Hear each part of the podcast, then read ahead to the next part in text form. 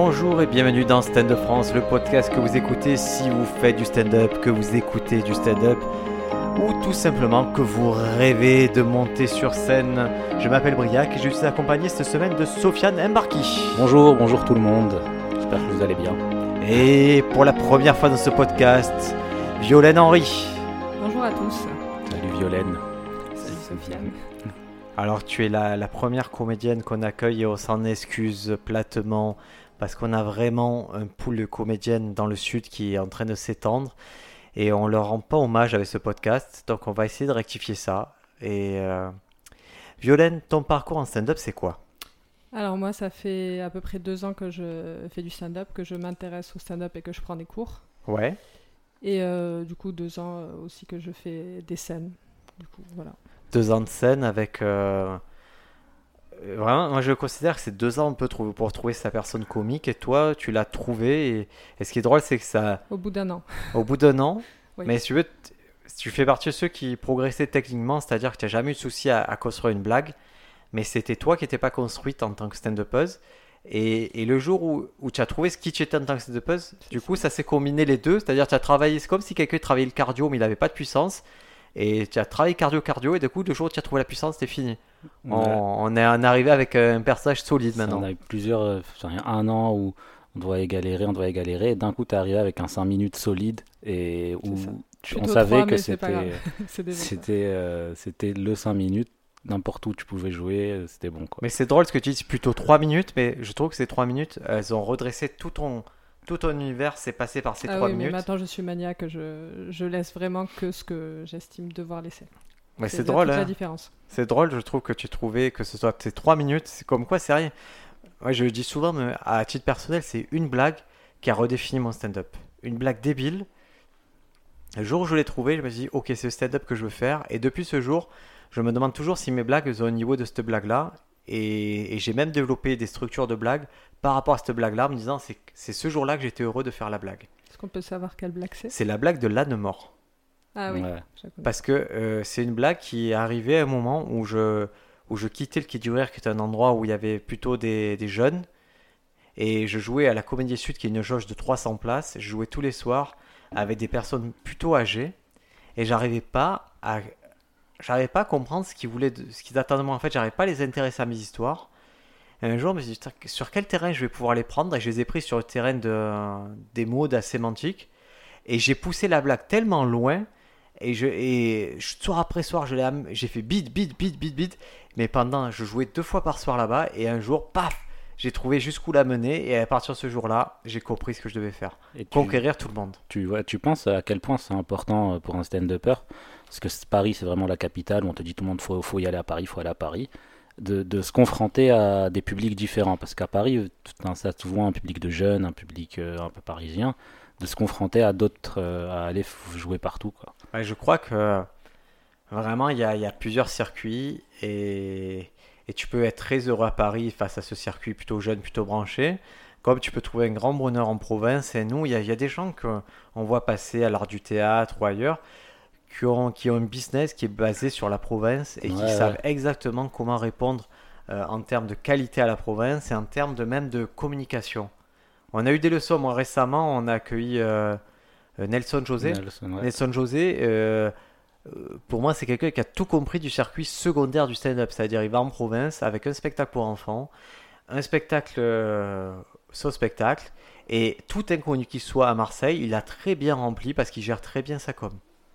Et donc, Même quand tu m'as fait rencontrer Anthony Joubert, euh, il monte sur scène, il sait exactement ce qu'est-ce que son public attend. Il, ça, c'est autre chose. Anthony Joubert, tu vois, c'est le contraste. C'est-à-dire que lui, il n'a pas les clés de la capitale, par exemple. Ouais, ouais. Mais, mais il a compris beaucoup de choses. hein, et, et donc se confronter à ce public, euh, en tout cas varier le public, c'est important. Et, et moi j'ai senti qu'à un moment j'aurais plus mon public entre guillemets jeune, branché, et qu'il fallait que j'arrive, je, je conquérir un public plus grand. Et c'est vrai que la Comédie Sud, ça a été une bonne école avec des personnes plus âgées qu'il faut absolument accrocher vite. J'avais très peu de temps pour les accrocher et sur les sujets qui leur parlent. Violaine, vous avez fait un truc, euh, quand je dis vous, c'est que ce soit toi avec plein de, de comédiennes de Marseille, vous avez fait un petit collectif, une forme collective qui a pris euh, place pendant le confinement. C'était quoi le projet? Alors c'est un jour un mot, une blague. Euh, le projet c'était d'avoir un mot commun tous les jours et qu'on soit huit filles à faire la- une blague sur le même mot. Et la blague, on peut la voir où? La blague, on peut l'avoir, on a créé un compte Instagram et un compte Facebook qui s'appelle Un jour un mot, une blague. Et ensuite, le principe, c'est que les, les gens proposent des mots ensuite qu'on retient. Et la contrainte, c'est ça, c'est la régularité, le fait qu'on doit tout avoir euh, le mot imposé. Et le truc, c'est que moi, j'ai pas compris, c'est que je pensais que c'était un truc de confinement. Et j'ai la- eu l'agréable surprise de voir que vous continuez euh, malgré ce après le confinement. C'est pourquoi le, projet euh, se poursuit? Alors le projet se poursuit parce qu'on avait envie du coup de le continuer, que c'est aussi un excellent exercice et euh, que ça permet aussi une osmose entre plusieurs comédiennes, alors notamment de Marseille, il y en avait une aussi qui était de Paris. Et, euh, et voilà, c'est quelque chose pour lequel on est content de se retrouver, même virtu- virtuellement, pour faire ces vidéos. Et on a envie de le faire. On est aussi encouragé par des gens pour le, pour le continuer. Alors, je vais regarder un jour, je le Est-ce que quand, t'é- quand vous écrivez les blagues, vous vous envoyez toutes les blagues ou vous découvrez les blagues des autres? Non, on se les envoie parce qu'il est déjà arrivé que bah, deux filles aient pensé à la même chose quasiment en fait. Donc, Ok. Ou Ah, parfois une- on se demande aussi des conseils. Si... Une Jerry Seinfeld. et ouais, et donc là, vous en êtes à 44 publications. C'est ça. Et, je vais être très bête, ça veut dire que vous avez 44 blagues potentielles. Et si on va dire que vous faites 5 blagues par minute, on va dire c'est ça qu'on veut 5 rires par minute, vous avez 5 blagues, vous êtes fait chacune peut-être 8-10 minutes tranquille de stand-up que vous allez pouvoir vous tester à la rentrée sur scène. Et ça, on le dira jamais assez. Si je te dis demain, écris 8 minutes de stand-up, c'est dur. Mais écrire euh, 44 fois un petit peu, c'est cool quoi. Ouais. Oui, c'est ça. Ça peut nous donner des bases sur certains sujets pour. euh, Tu m'as dit que c'était dur, hein, c'était pas un exercice facile. C'est pas un exercice facile. euh, C'est très dur d'avoir de la régularité aussi. Je pense que aucune de nous n'a réussi à être au top euh, tous les jours. Mais ce qui compte, voilà, c'est qu'on soit plusieurs et qu'il y ait une émulsion sur un mot euh, et que ça s'enchaîne assez Et quand tu es rapidement. pas au top, comment tu fais? Non, on le fait quand même. Après, il y a la contrainte du temps aussi. On s'impose euh, que ce soit vraiment court pour que les 8, voilà, enchaînés, ça fasse pas une vidéo trop longue. Et est-ce que tu trouves pas que cette contrainte, elle, euh, elle t'aide beaucoup en fait? Qu'à un moment, tu te dis, ben, j'ai pas le choix, je dois écrire. Et même si c'est débile, ben, tu dis, ben, l'attitude va faire passer. Euh, moi, je vois qu'il y a, il y a de- de- certaines de vos blagues, elles passent parce que la personne a la bonne C'est attitude. ça. Ça, ça, ça. ça va jouer du coup suivant plus si c'est la blague littéralement qui va être plutôt bonne ou l'interprétation ou l'idée de faire des filtres, des montages et aussi des montages très drôles qui ont été faits euh, par certaines. euh, C'est vrai qu'il n'y a pas eu que le côté blabla. Il y a vraiment, vous avez vraiment épousé le médium et fait des choses euh, en lien. Je, suis admiratif et, et je dis toujours des fois, c'est vrai que tu peux pas être 100% au top, mais quand tu n'es pas au top physiquement, tu vas, tu peux très bien commencer par une technique impeccable. Et je trouve que souvent vous avez, je vois dans vos trucs ceux qui, ça se voyait qu'ils étaient crevés, mais qui se sont dit, bon, je l'attends quand même en jouant plus sur la technique ou plus sur l'attitude, et ça passe quoi. Et ça, bravo. J'avoue que la régularité, c'est quelque chose qui, qui- qu'il faut s'imposer. Ouais, et- c'est ça le plus dur. hein. C'est- j'ai essayé, j'ai tenu 15 jours, hein, donc euh, 15 secondes. Je parle c'est pas du podcast, épisode 1 de ton podcast. Tu parles des dessins oui, oui, des c'est petits peut-être parce que dessins. tu étais seul aussi. Là, ça aide vraiment le groupe. Ouais, c'est vrai, c'est vrai que le fait, j'ai, bah justement, j'avais un pote au début, Pascal, qui devait le faire avec moi, Ah, et, ça balance. et voilà, il a, il a, Il est venu dans le podcast, hein, Pascal Tino, mais ouais, on va dire que c'est pas sa qualité pendant le, pendant le confinement. Ce garçon s'est révélé très, très évasif. c'est ça, très, il, s'est occupé, il s'est occupé de, de planter des choux et des tomates. On l'a Et- plus vu dans le stand-up et ça compte. Et moi, c'est pour ça que je. Après, c'est peut-être ma vision, je suis plus vieux et tout, mais c'est vrai que dès le moment où ça engage plusieurs personnes, c'est. Ça, ça, ça multiplie les, les risques d'échouer. Alors, c'est Ouais. vrai que dans le cas de violence, c'est cool, il y avait une émulsion. Mais dans les autres, moi, j'avoue, je compte sur personne pour écrire. Bah, c'est rare en fait qu'il y ait une émulsion comme ça entre plusieurs personnes et que ça marche et qu'il y a toujours un équilibre qui se fait. C'est, Ouais, c'est surtout rare. que je- même les gens avec qui j'écrivais régulièrement, par exemple Yes Akrud, euh, il n'était pas à 100% pendant le confinement et, et j'ai pas retrouvé les. Du coup, j'ai changé un peu d'équipe pour l'instant, mais je, je récupérerai mes copains après. Mais j'ai, j'ai, j'ai- voilà, j'ai recruté le, le- le- notre bon vieux euh, Reda qui, qui m'a bien aidé. Et, et voilà, allez, allez un peu où le vent vous porte aussi. Quand vous voyez qu'il y a quelqu'un qui est plus en forme, allez vers lui. Et c'est pas grave, personne s'en veut, et tout c'est d'avancer. Les amis, je vous ai réunis et, euh, pour parler du nouveau spectacle d'Anna Gatsby qui s'appelle Douglas. Alors, je vais resituer Anna Gatsby qui c'est. Anna Gatsby, c'est une comédienne australienne qui a fait énormément parler d'elle avec son précédent spectacle Nanette. qui a été un peu un phénomène Netflix, euh, qui pourtant n'avait pas beaucoup de publicité, mais par le bouche à oreille, il y a un truc qui s'est passé. Et parce que elle avait un propos dissonant, elle est venue avec quelque chose de très différent, un stand-up euh, sans blague. Ça, c'est les mauvais qui disent ça. Non, un stand-up avec moins de blagues, on va dire, mais, mais plus de fond. Et c'est moi, de mon côté, je n'ai pas aimé. J'ai même détesté sa façon de faire le stand-up. Je n'aime pas, je l'ai pas aimé en tant que comédienne. Par contre, j'ai aimé l'influence qu'elle avait parce qu'elle a été citée souvent par des comédiennes, que ce soit françaises ou américaines, comme quelqu'un d'inspirant quelqu'un qui les avait libérés de beaucoup de choses. Et, et je me dis, putain, c'est super positif, ça a eu cet effet sur d'autres personnes. Alors peut-être j'étais pas la cible. Et donc je suis arrivé sur Douglas avec vraiment, j'avais de l'envie. Franchement, j'avais de l'envie d'aimer. Et, et de nous trois, c'est Violaine qui a vu Douglas en premier. Donc qu'est-ce que qu'est-ce que tu as pensé de ce spectacle, Douglas? Alors, j'ai euh, globalement j'ai aimé. Par contre, je n'ai pas aimé le début. Je pense vraiment qu'elle a pris un gros risque. Si j'avais pas un peu comme contrainte de le voir pour pouvoir en parler, je sais pas si j'aurais vu le spectacle dans son intégralité. Alors, euh, on va voter. Euh, Moi, je, je vous dis, de la même façon, si ce n'était pas pour le podcast, je n'aurais pas vu le spectacle en entier. J'aurais vu 3 minutes. On est d'accord. Donc, le spectacle, au début, qu'est-ce qu'elle fait, Violaine? Moi, ce qui me gêne, c'est qu'en fait, elle prend énormément de temps. Alors déjà, faire tout un retour, oui, c'est moi, Nanette, mais ce sera pas Nanette aujourd'hui. Oui, ben on s'en doute, puisque c'est un nouveau spectacle, parce ça, tout un ça, au contraire, je trouvais ça, je trouvais ça intéressant. Parce que tu as quelqu'un qui arrive, qui a eu Nanette, qui a eu son. qui a, qui a été le gros succès et qu'avant, euh, elle n'existait pas dans le monde du stand-up. Et je comprends la, la, la, la façon qu'elle a de, de, de présenter son deuxième spectacle pour dire voilà, il y a eu Attention, Nanette. hein. Sinon, je te corrige, je te fais une Anna Gatsby. J'ai eu 10 spectacles avant. hein. elle, elle te dit qu'elle a eu 10 spectacles Oui, oui, c'est ce qu'elle dit. Ouais, bah, moi aussi, j'ai Quoi 15 qu'il en soit, ils viennent pas voir Nanette, donc. Oui, euh, oui, et je c'est sais. surtout Ouais, l'explication je te de rejoins sur tout ça, ce qui va se passer derrière. C'est C'est vrai qu'elle C'est commence trop, par trop un quart d'heure d'explication. Elle C'est fait ça. un plan assez didactique de ce qu'elle va faire dans le spectacle. Alors, c'est une façon, à mon sens, qui est très euh, Fringe Festival. C'est-à-dire, c'est une façon de rendre le spectacle original en disant je vais, comme personne l'a jamais fait, je vais vous expliquer ce qui va se passer. Quand je vais le faire, vous allez vous en souvenir et ça va être drôle parce qu'il y aura un effet supplémentaire que je vous l'ai dit.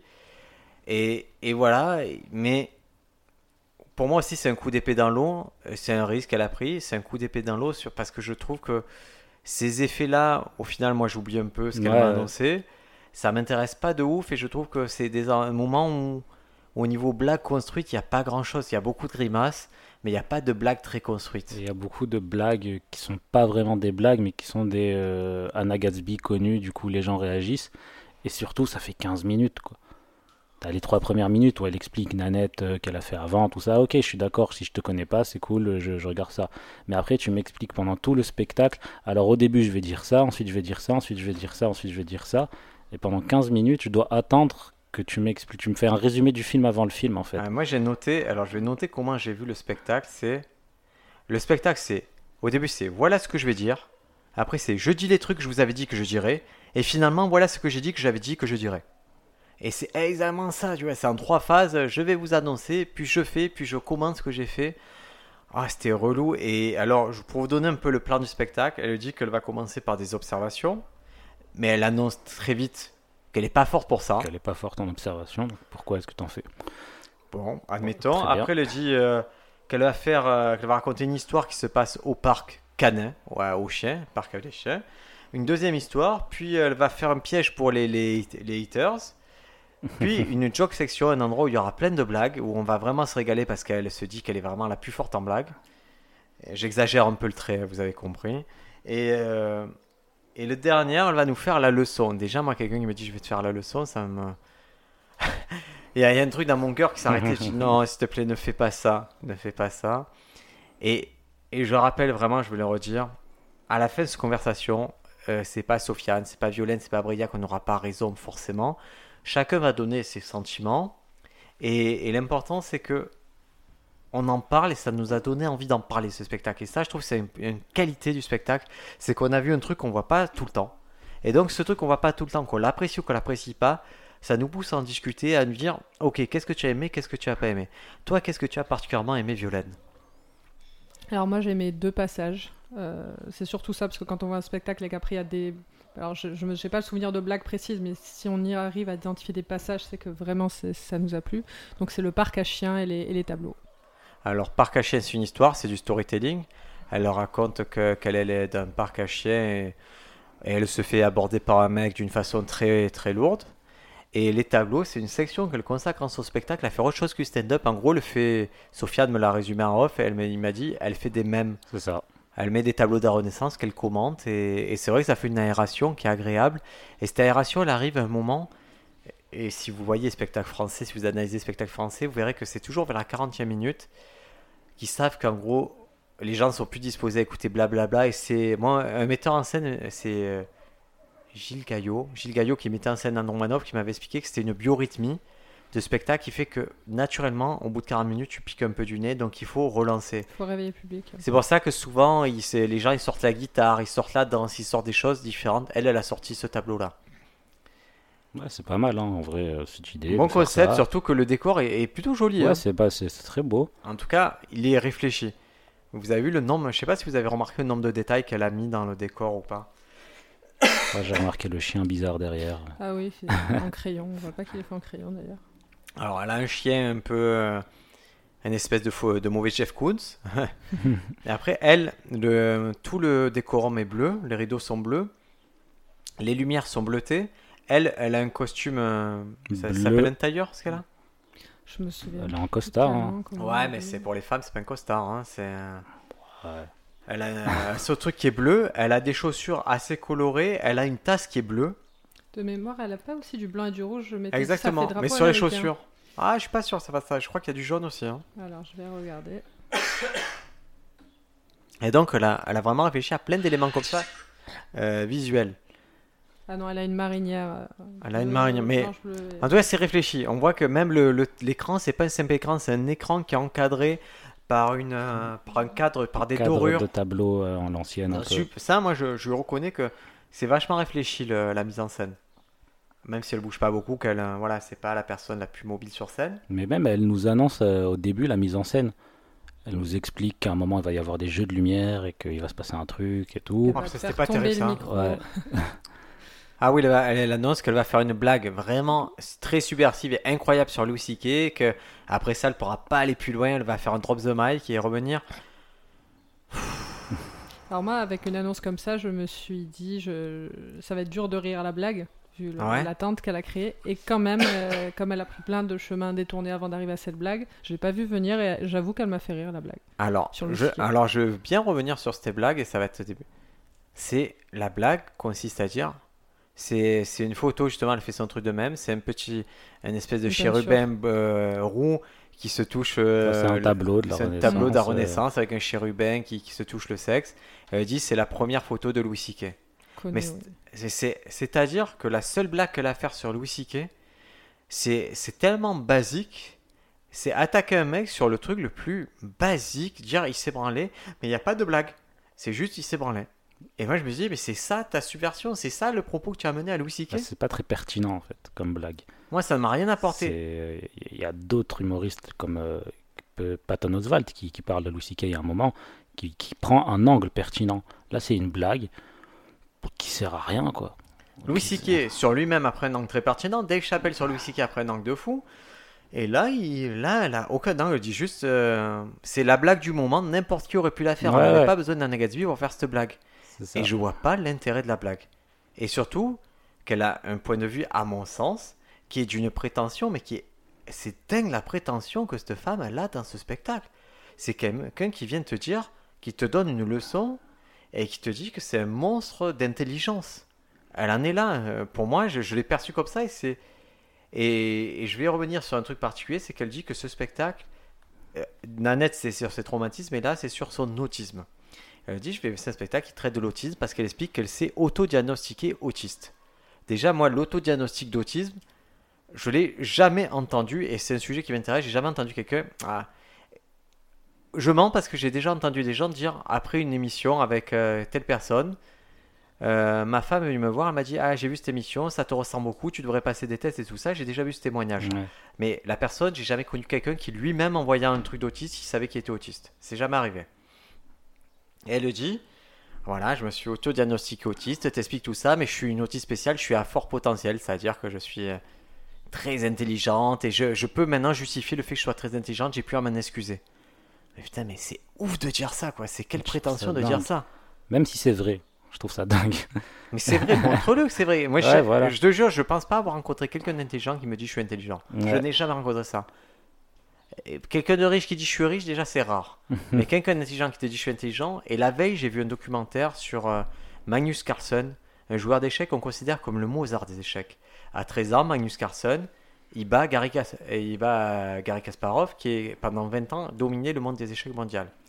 Magnus Carlsen, il affronte des adversaires dont la préparation est essentiellement par ordinateur.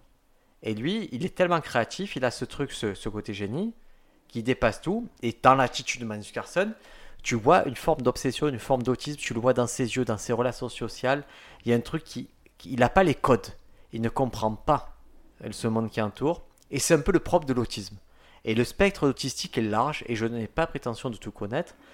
Mais il y a un truc qui revient, c'est que l'autiste ne peut pas il a une difficulté particulière à décoder les humeurs des gens et les codes sociaux. Il ne les a pas. C'est pour ça que souvent, c'est assez drôle parce qu'ils réagissent cash, les autistes. Ils vont dire des choses qu'ils ne devraient pas dire à des moments inopportuns parce qu'ils ne peuvent pas interpréter. Et elle, l'histoire qui fait qu'elle s'autodiagnostique, c'est l'histoire fondatrice, c'est que à l'école, elle aurait eu une conversation avec une maîtresse qui, voulant lui expliquer les prépositions, elle explique les prépositions, et Anna Gatsby l'interrompt une fois, deux fois, trois fois, puis, euh, la maîtresse s'énerve, alors elle s'interrompt. euh, Anna Gatsby arrête de lui poser des questions et elle attend qu'elle soit calmée pour lui poser une question. Mais le fait de voir qu'elle est énervée et le fait de comprendre qu'elle est calmée, pour moi, c'est contradictoire avec l'autisme. Et encore une fois, ce n'est pas le propos de savoir si elle est autiste ou pas, on s'en fout. Mais ça veut dire qu'elle raconte n'importe quoi dans ce spectacle. Moi, c'est là où elle me fait décrocher, c'est-à-dire que je ne crois plus à ce que tu dis par ce, prisme-là. T'as, t'as du mal à accepter le propos qu'elle a et, et qu'elle soit autiste ou pas, le, le, le- de- le pourquoi, le pourquoi elle m'en en parle, ça que j'ai pas compris. À part pour dire, maintenant je sais pourquoi je suis intelligente et pourquoi je suis au-dessus de tout. Voilà, elle me dit, elle C'est me- comme un mec qui a, c'est quoi C'est comme un mec qui a gagné au loto. Il te dit ah mais j'ai toujours su comment faire de l'argent. non, tu as gagné au loto avec Nanette, tu n'as pas toujours su comment faire de l'argent. Et c'est la même façon si moi je mange un paquet de, euh, de cookies, je vais dire ah je me suis auto- auto-diagnostiqué diabétique, j'ai la nausée. Non, j'ai mangé un paquet de cookies. Arrête de dire n'importe quoi. Je peux pas m'auto-diagnostiquer euh, moi-même. Quoi, c'est fou. Ouais, mais j'ai trouvé même son angle de, de ok, je suis autiste, donc euh, je vais vous raconter cette histoire. Le fait que tu sois autiste, ça n'avance, ça, ça, ça, ça, n'apporte rien en fait à cette histoire. Ça, moi, moi en fait, qui m'a, qui m'a un peu, euh, qui m'a un peu troublé dans ce spectacle, c'est que j'ai pas compris à qui elle s'adresse. J'ai pas compris pourquoi. Pour... Normalement, tu as un, un public. Enfin, un spectacle, c'est un, spectacle d'art vivant. Tu as un public dans un théâtre. Tu parles à ton public et le public réagit et c'est comme ça que ça se passe. Là, des fois, j'avais vraiment l'impression qu'elle parlait à la caméra et, quand, et, et aux gens derrière la Il y caméra. a un tu truc vois. méta, c'est vrai qu'elle elle avait cette conscience de il y aura des gens qui vont détester, alors je m'adresse Voilà. aux prochains gens qui vont détester. Je sais pas, parle aux gens qui sont dans, dans, dans, dans, dans la salle, quoi. Je, trouve, je trouvais ça vraiment. euh, et à contrario d'un spectacle que je trouve qui peut, qui peut être euh, la version. Pas la version française, mais qu'on peut comparer, c'est celui de Blanche Gardin, Je parle toute seule, qui a eu un gros succès comme euh, Nanette. Et Blanche Gardin, tu comprends le stand-up qu'elle fait, elle parle d'elle, elle parle au public et elle, elle se raconte, quoi. Et, c'est ça que je, que, je comprends pas avec. euh, avec ce spectacle Nanette, elle dit que c'est un spectacle qui parle d'autisme, Douglas, c'est Douglas. euh, Douglas, pardon, mais j'ai rien compris à son propos en fait. Toi, Violaine Alors moi, je l'ai senti plutôt dans une démarche honnête. Pour moi, elle dit qu'elle s'est diagnostiquée en premier. Donc pour moi, ça veut dire que potentiellement, elle a été diagnostiquée par des médecins après. C'est possible, tu as raison. Et vu le personnage, vu les messages qu'elle véhicule, je, l'imagine mal euh, aller sur ce terrain-là si elle ne l'est pas. Je, n'y verrai aucun intérêt. Mais bon, quand bien même elle l'est ou elle ne l'est pas, là, c'est vrai qu'il n'y a pas tellement d'intérêt pourquoi elle en parle. Alors j'ai bien aimé l'histoire hein, sur la vision des choses. C'est pas qu'elle voit les choses bizarrement, c'est qu'elle a une, manière de penser totalement différente. C'est prétentieux de dire ça. Moi, je trouve ça super bizarre. Mais hein. moi, je l'ai pas vécu du tout comme de la prétention ou C'est ça qui même est je suis hein. plus, plus intelligente que vous. Je l'ai pas senti comme ça du tout. Donc Ah, c'est ça qui est intéressant, tu vois. C'est pas perçu vraiment les choses différemment. À aucun moment, j'ai ressenti ça. Moi, je trouve qu'elle Mais c'était pas très pertinent d'en elle se parler. met mais- porte-étendard d'un truc. euh, mais bon, c'est. Après, je vais revenir sur l'aspect blague, euh, vraiment blague. Euh, moi, il y a une blague qui me, qui me plaît dans le spectacle. C'est la seule blague. J'ai pas ri- je vais le dire honnêtement, j'ai pas ri une seule fois. Ouais, Et ça, c'est assez. C'est c'est pas la première fois que ça m'arrive d'un spectacle stand-up. Ça m'arrive régulièrement de pas rire. Ça m'arrive des fois de pas rire, de sourire, de passer un bon moment. Euh, Patton Oswald, je crois, le dernier m'a pas fait rire non plus, mais j'ai passé plutôt un bon moment. Là, il y a une blague qui m'a plu, c'était sur les Tortues Ninja. La blague, euh, la- elle me plaît parce qu'elle allie une observation maligne, un truc de pop culture. Et ça, j'aime bien moi ces deux mondes quand c'est à la fois intelligent, une observation intelligente et originale. Et, et surtout une blague, je l'aime, c'est quand je me dis ah attends j'aurais aimé la trouver. Et là effectivement j'aurais aimé trouver, elle dit voilà euh, les Tortues Ninja, ça fait référence à des peintres d'une période qui s'appelle la haute renaissance italienne, qui a eu lieu de 1500 à 1520 à peu près. Et donc, euh, ce sont que des peintres, Raffaello, Donatello, Michelangelo et Leonardo, qui sont censés être dans cette période, mais il y en a un des quatre, je sais plus lequel c'est, peut-être Leonardo, qui était antérieur à cette période-là.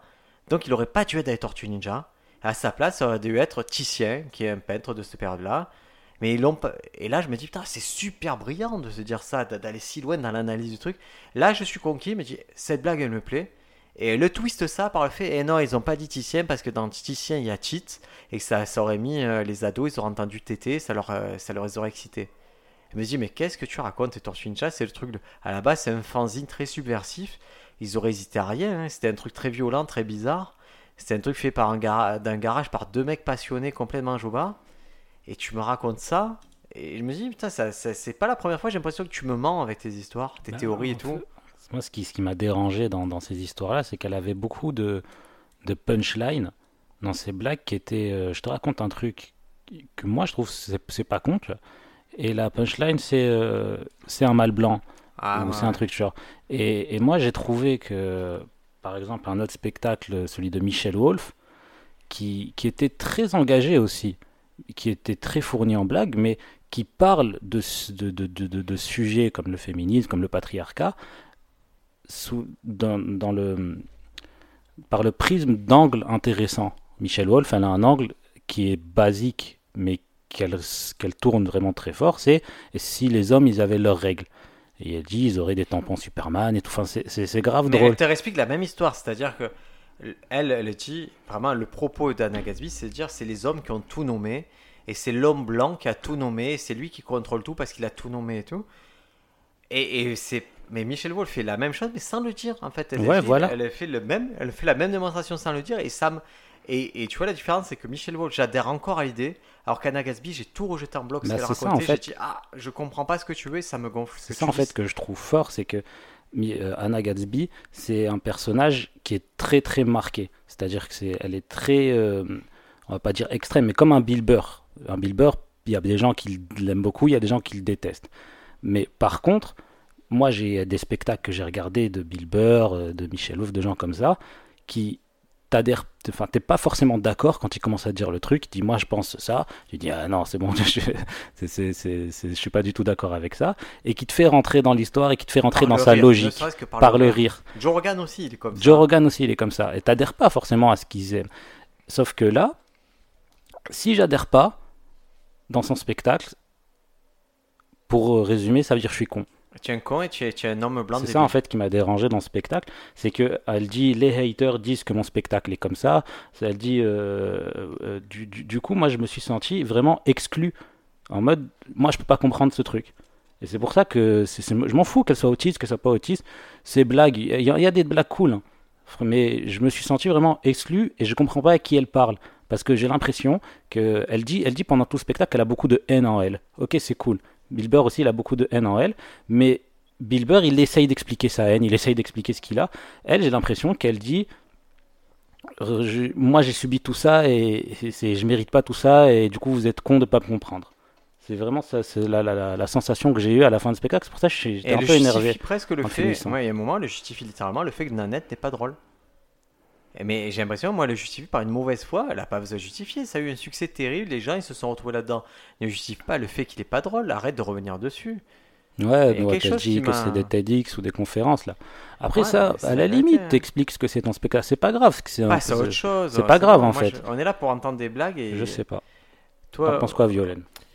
Alors, euh, je pense que c'est un peu peut-être dur de rentrer dans son truc. C'est peut-être pas la manière la plus efficace pour le message qu'elle veut faire passer. En fait, c'est un peu trop frontal. Alors moi, évidemment, du coup, j'ai été plus touchée déjà parce que je suis une femme. Donc je comprends mieux son message. Je, comprends que peut-être ce soit plus difficile du coup pour, pour, pour vous.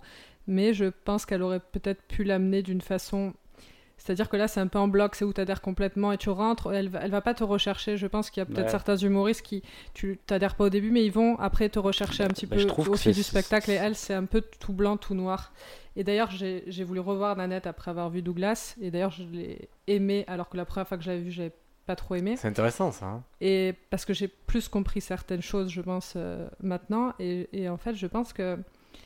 Je sais pas comment dire. Euh, elle dit qu'elle a, elle, pendant plusieurs fois dans le spectacle, elle dit il faut que j'arrête l'humour, j'ai trop de haine en moi, j'ai trop de voilà d'énervement, il faut que j'arrête la comédie. Et en fait, peut-être qu'elle est trop encore dans, de, dans, dans, un sentiment très fort, en fait. Je sais pas comment expliquer. Du coup, si c'est difficile, si tu adhères à son propos, c'est facile de l'entendre, mais si t'es pas trop, euh, voilà, pour écouter ses arguments, tu, tu vas jamais rentrer dedans. Après, je, je trouve que ce que tu dis, c'est vrai mais je trouve que le métier d'humoriste, c'est justement réussir par le rire à, faire rentrer des gens, à faire adhérer des gens à ce que tu dis en fait. Et je trouve que c'est ça en fait de, ce qu'on fait, des blagues, d'aller dans le plus, même d'aller dans le plus dark, dans le plus sale et tout ça, de faire adhérer des gens à l'idée que tu as eue. Et moi, ce qui me, ce qui me gêne un peu euh, chez Anna Gasby, c'est que justement, on dirait qu'elle est tout le temps euh, militante tout le temps dans l'énervement. En fait, elle peut pas raconter une blague sans être autre chose, quelqu'un d'autre que ce personnage tout le temps de revendication. Moi, je vois un personnage, hein. je vois vraiment pas euh, naturel. du coup, euh, voilà, moi, des fois, j'ai envie de la voir sur des sujets simples, de voir qui c'est, qu'elle me donne de l'empathie, que j'ai envie de la connaître. Et, j'ai l'impression qu'elle est vraiment tout le temps dans, dans quelque chose de trop militant. Et moi, j'ai envie qu'elle ne soit pas tout le temps dans le spectacle. Militant et surtout travailler d'une façon. Ça passe par un personnage. Il n'y a pas un moment où moi, je vois pas elle n'a pas ouvert la porte de chez elle en fait. Moi, j'ai l'impression qu'elle a jamais ouvert la porte de chez elle, qu'elle m'a jamais dit chez moi c'est comme ça et ma vie c'est ça. Et c'est que tout ce que je dis c'est intelligent et ça doit aller très loin et c'est profond. Et, et ça m'embête de taper dessus parce que je pense qu'elle a vraiment eu un message positif sur beaucoup de personnes. Elle sait, euh, de par son histoire, euh, la communauté LGBT s'est vraiment retrouvée dans son histoire parce qu'elle a vécu des traumatismes graves, elle a été exclue, il y a vraiment des choses qui sont passées à ce niveau-là. Mais là, pour moi, c'est vraiment, c'est comme euh, un groupe qui a fait un premier album brillant et qui a un deuxième album. Ça, il y a un truc qui se passe mal et je, le sens comme ça, Douglas. il y a un truc qui se passe pas chez moi euh, avec euh. Mais, c'est pour ça que je la compare un peu à, à, Blanche Gardin, parce que Blanche Gardin, elle a aussi cet aspect très militant.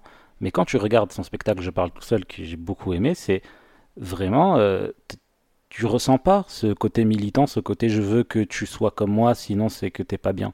C'est juste, elle te raconte des histoires et à la fin, tu dis, ah ouais, c'est pas, c'est pas faux.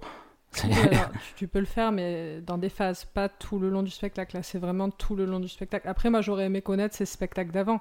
Parce que j'imagine qu'elle n'est pas arrivée là euh, par hasard. Elle a dû faire plein d'autres spectacles. Peut-être qu'elle parle pas que de ça. Elle a dit qu'elle a fait une dizaine déjà. Peut-être qu'elle n'est pas tout le temps sur ce thème. Parce qu'il faut comprendre qu'en Australie, l'industrie stand-up, elle est, elle, est costaud. Et là-bas, il y a vraiment pas mal de gens qu'on ignore encore en Europe ou en, ou en Amérique mais qui tape dur en Australie.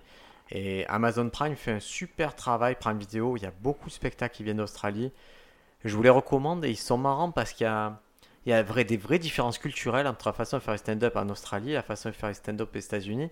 Et ils arrivent à en jouer maintenant. C'est-à-dire que euh, l'exemple classique, c'est euh, n'importe qui arrive sur scène, entre guillemets, dans les specials aux États-Unis. Ah, je suis content d'être à Minneapolis. Dès que tu dis Minneapolis, je suis content d'être à Phoenix. Là, tu es en Australie. Ah, je suis content d'être à Sydney. Ok, bon, bah, et il n'y a rien qui se passe, et c'est chaud, il y a ces petites différences, tu peux les souligner quand tu es un geek de stand-up. Anna Gatsby, alors je vais noter un peu des choses techniques, euh, peut-être qui peuvent être utiles aux autres. C'est donc ce qu'elle fait au début, ce travail de pendant 10-15 minutes de consacrer à expliquer la suite du spectacle, elle le fait aussi, elle le poursuit en mettant beaucoup ce qu'on appelle des implants. C'est-à-dire, elle va donner des éléments. ça, bah, c'est intelligent, ça. Ça, c'est plutôt malin. C'est-à-dire que son spectacle, il est global et elle va vous donner des éléments très clairs, des implants qu'elle va vous dire, ben voilà, telle partie du corps féminin, il y en a qui l'appellent euh, le fanny. Telle chose, euh, ça a été dit fait à cause de ça. Puis, dans un spectacle va avoir des résolutions, des pay-offs, où cette chose-là va revenir sous forme d'un running gag ou alors d'un rappel. Et forcément, le public, il a les codes, donc c'est flatteur à l'oreille de les réentendre. C'est très efficace. Et ça marche très bien au niveau public parce qu'il n'a pas l'impression d'être pris pour un débile et il voit que l'histoire fait des boucles et des boucles et des boucles et des boucles. Et elle elle n'hésite pas sur le même implant à boucler deux trois fois, à revenir deux trois fois. Et ça marche bien dans. C'est pour ça que c'est vraiment un spectacle pour moi qui est conçu à l'européenne, c'est-à-dire que c'est pas. J'ai pas l'impression que c'est un spectacle qui a été grindé, ce que j'appelle vraiment. Euh, qui a été attaqué minute par minute avec Comedy Club, avec cette souffrance-là. J'ai l'impression que c'est un spectacle qui aurait pu être écrit plus ou moins. L'heure, elle a été écrite d'un coup et après, elle a joué, elle a amélioré son heure. Mais j'ai l'impression que c'est un spectacle qui a été conçu dans sa globalité plus que dans ses petites phases euh, marrantes. Alors que si tu prends clairement Louis C.K., Bill Burr et tout, ce sont des spectacles où tu vois que les mecs, ils ont gratté 3 minutes par 3 minutes, ils sont battus minute par minute.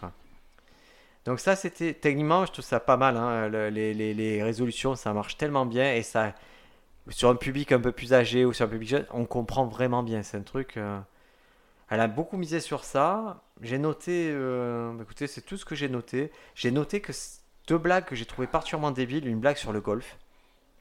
Une blague où elle explique que le golf, c'est un sport où tu es 6 heures dans la nature avec tes potes et, et que tu devrais pas faire ça si tu as une famille.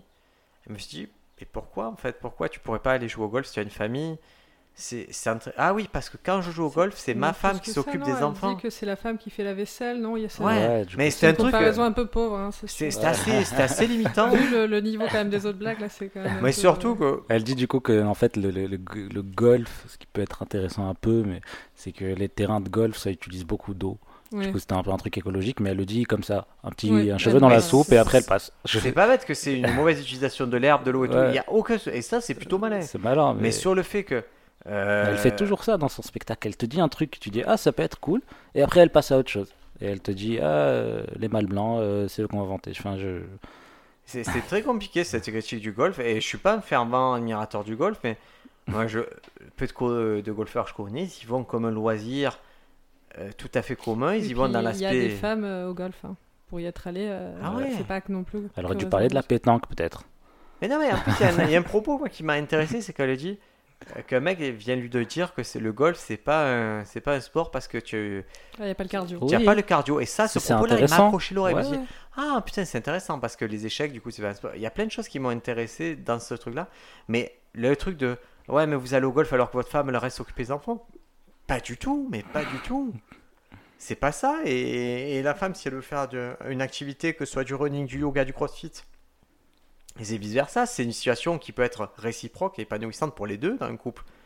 Et donc ça, je trouvais ça très réducteur. Je trouvais pas ça digne en fait de sa part. Il n'y a pas de suite en plus de mémoire. C'est ça la chute. Il n'y a rien de. C'est pas très fin en fait. C'est le propos. On voit que de quoi elle veut parler, ça existe, mais c'est pas du tout fin. C'est pas du tout l'angle qu'il faut pour parler de ça. Et après, elle fait son truc avec les tableaux. Les... Moi, j'ai trouvé ça débile quoi. J'ai trouvé. En fait, ce qui me rend fou, c'est que le prisme de ce sont des hommes blancs qui ont tout nommé et ils ont fait ces tableaux de la Renaissance. Il n'y a pas un moment, et peut-être que c'est techniquement c'est voulu, il n'y a pas un moment où on se pose, on se dit putain, mais c'est. On est quand même un chef-d'œuvre de perspective. Et, l'interprétation des tableaux, c'est pas la première à interpréter un tableau. Hein. C'est-à-dire que, à minima, quand tu interprètes un tableau, tu vas chercher les autres interprétations et tu vas au plus profond. Là, elle dit Ah, regardez, il y a lui qui se fait chier au fond de la scène, il y a ça et ça, mais il n'y a pas un moment où tu te dis Mais ça, Surtout, elle joue d'un théâtre qui est très joli. Elle me dit, mais ce théâtre n'existe pas s'il n'y a pas ce tableau. C'est-à-dire, ce théâtre a été pris, les proportions étaient prises parce qu'il y avait de la majestueux, c'était majestueux ce tableau, et qu'ils ont réinventé les proportions. Tu vois, il y avait, tu le vois ce tableau, il y a plusieurs perspectives, il y avait vraiment des choses en fond, il y a tout un message codé dans le tableau, et elle occulte ça pour aller prendre deux détails de merde et moi, j'ai vu ça un peu comme un clin d'œil. Alors peut-être que vous vous en souvenez plus, mais dans Nanette, en fait, elle, elle dit qu'elle est diplômée d'histoire de l'art, donc en fait, elle connaît très bien. Ah, et moi, je trouve ça drôle justement qu'en fait, elle élude le côté le plus important du tableau et qu'elle te parle du détail ah, bah, qu'il a fait pour servir ça. J'avais pas le code, du coup, ça, ça justifie beaucoup de choses que tu veux dire. Donc, euh, je, elle, a utilisé comme un outil pour. Je trouvais ça euh, drôle d'avoir une vision très réductrice sur un point qui est évidemment pas le point le plus important, mais qui sert le message qu'elle veut faire passer en fait. Ah, mais écoute, tu vois, tu m'éclaires sur un, sur un point, je pas. En tout cas, moi, Doulas, euh, qu'on aimait ou qu'on n'ait pas aimé, on, a, on en a parlé. C'est un spectacle qui, je ne sais pas à quel point ça va avoir d'influence, mais ça va faire parler. Euh, si vous avez eu euh, bah, une expérience qui n'est pas la même que la nôtre ou qui est la même que la nôtre, venez échanger avec nous sur les réseaux sociaux, que ce soit sur euh, individuellement, que vous alliez sur Violaine, Henri, sur Sofiane Embarque Humoriste ou Bria KB ou même Stand Up France, c'est le plus simple. Euh, moi, je fais suivre le message et on en parle. Et il y a, à la fin de la journée, il n'y a personne qui a raison, personne qui a tort. Ce qui est important, c'est que c'est une proposition, une proposition entre guillemets gratuite. C'est une proposition des moments où vous avez Netflix, vous avez eu ce truc-là. Moi, je l'attendais, je l'ai vu, je n'ai pas aimé du tout. Mais si demain on me dit, ah, dans un an, il y a un autre spectacle, ben, je le regarderai quand même parce que je veux. Bah, je- J'aime un peu la détester maintenant, tu vois. En fait, je préfère une personne comme euh, Anna Gatsby qui, qui prend un, un- un point de vue très tranché et qui part sur quelque chose de très tranché et de très, de très, de très couillu, plutôt quelqu'un qui va arriver avec des petites blagues pas ouf, mais qui font rire et qui sont, qui sont sympas. Je préfère, je préfère voir ce, genre de truc que des spectacles moyens, euh, pas aboutis, sans trop d'idées dedans. Là, le spectacle en tant que spectacle, je considère qu'Abouti d'instant, je pense qu'il a toujours été pensé comme un spectacle, une unité d'une heure et quart, et, ça soit. Et ça, à ce niveau-là, je, je suis assez admiratif parce que les effets qui font que ça tient en haleine sur une quart, elle les a tentés, elle les a Ouais. réussi-. Les amis, je vous propose euh, maintenant de passer à un petit exercice différent. Je vais mettre un petit jingle, je vais aller chercher mes fiches et vous allez voir un exercice que vous avez jamais fait ici. C'est parti Waouh!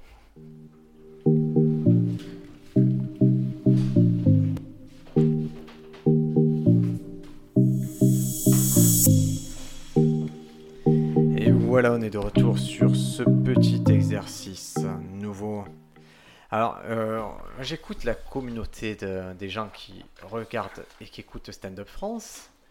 Et euh, je sais que vous appréciez particulièrement en fin d'épisode quand, on- quand on dit les dernières idées de blagues qu'on a eues et comment on pense développer, tout ça. Et, et vous aimez ça Et on m'a dit, ouais, mais il n'y a pas de suivi de...